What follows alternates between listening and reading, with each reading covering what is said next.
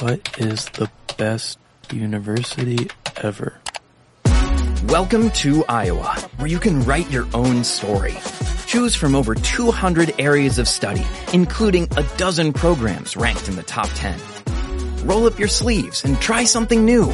You never know where it might take you. This story is written, directed, and produced by you.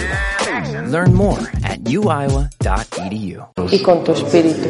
Lectura del Santo Evangelio según San Mateo. Gloria a ti, Señor. En aquel tiempo le presentaron unos niños a Jesús para que les impusiera las manos y rezara por ellos. Pero los discípulos le regañaban. Jesús dijo, Dejadlos, no impidáis a los niños acercarse a mí. De los que son como ellos es el reino de los cielos. Les impuso las manos y se marchó de allí.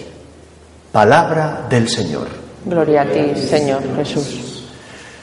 Este Evangelio que acabamos de escuchar, en el que Cristo reprende a sus discípulos porque quieren impedir que los niños molesten al Maestro, este Evangelio nos habla de la apertura que la Iglesia debe tener a todo el mundo.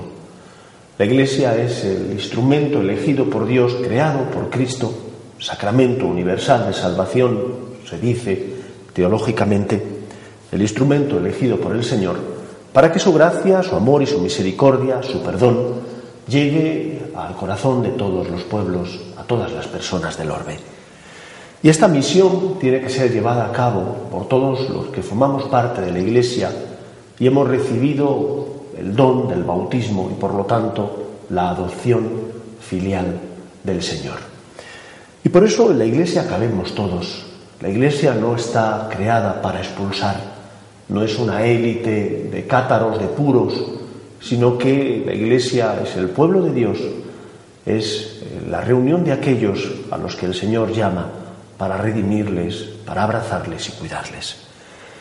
Pero tampoco la Iglesia hará bien su tarea y su misión si tiene una mala comprensión de lo que es la misericordia.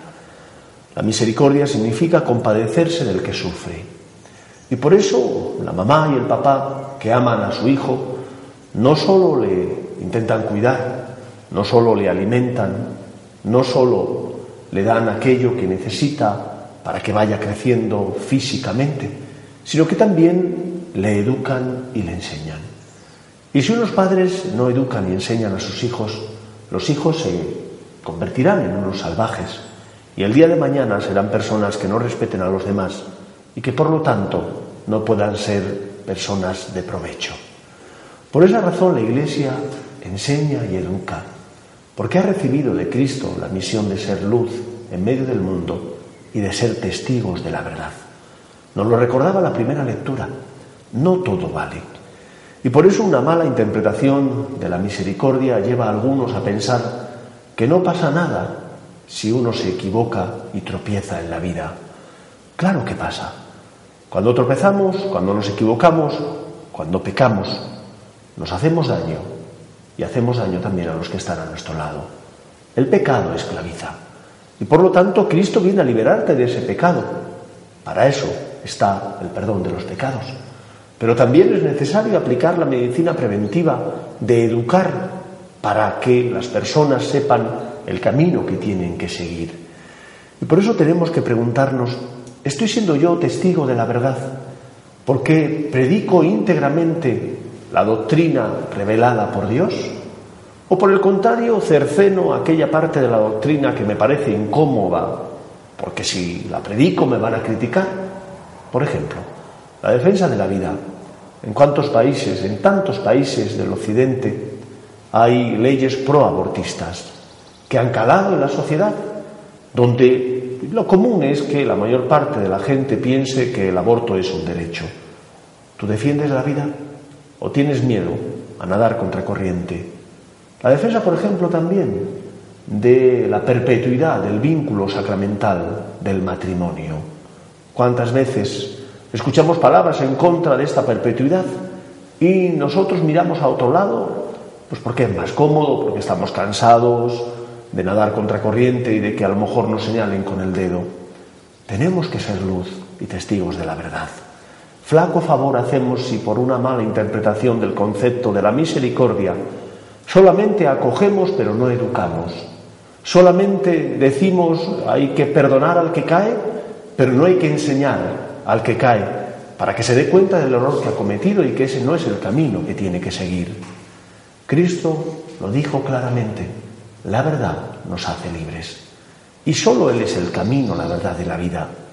Por lo tanto, pidámosle al Señor que como miembros de la Iglesia tengamos un corazón abierto para acoger a todos, pero también para ser fieles a la verdad que es Cristo.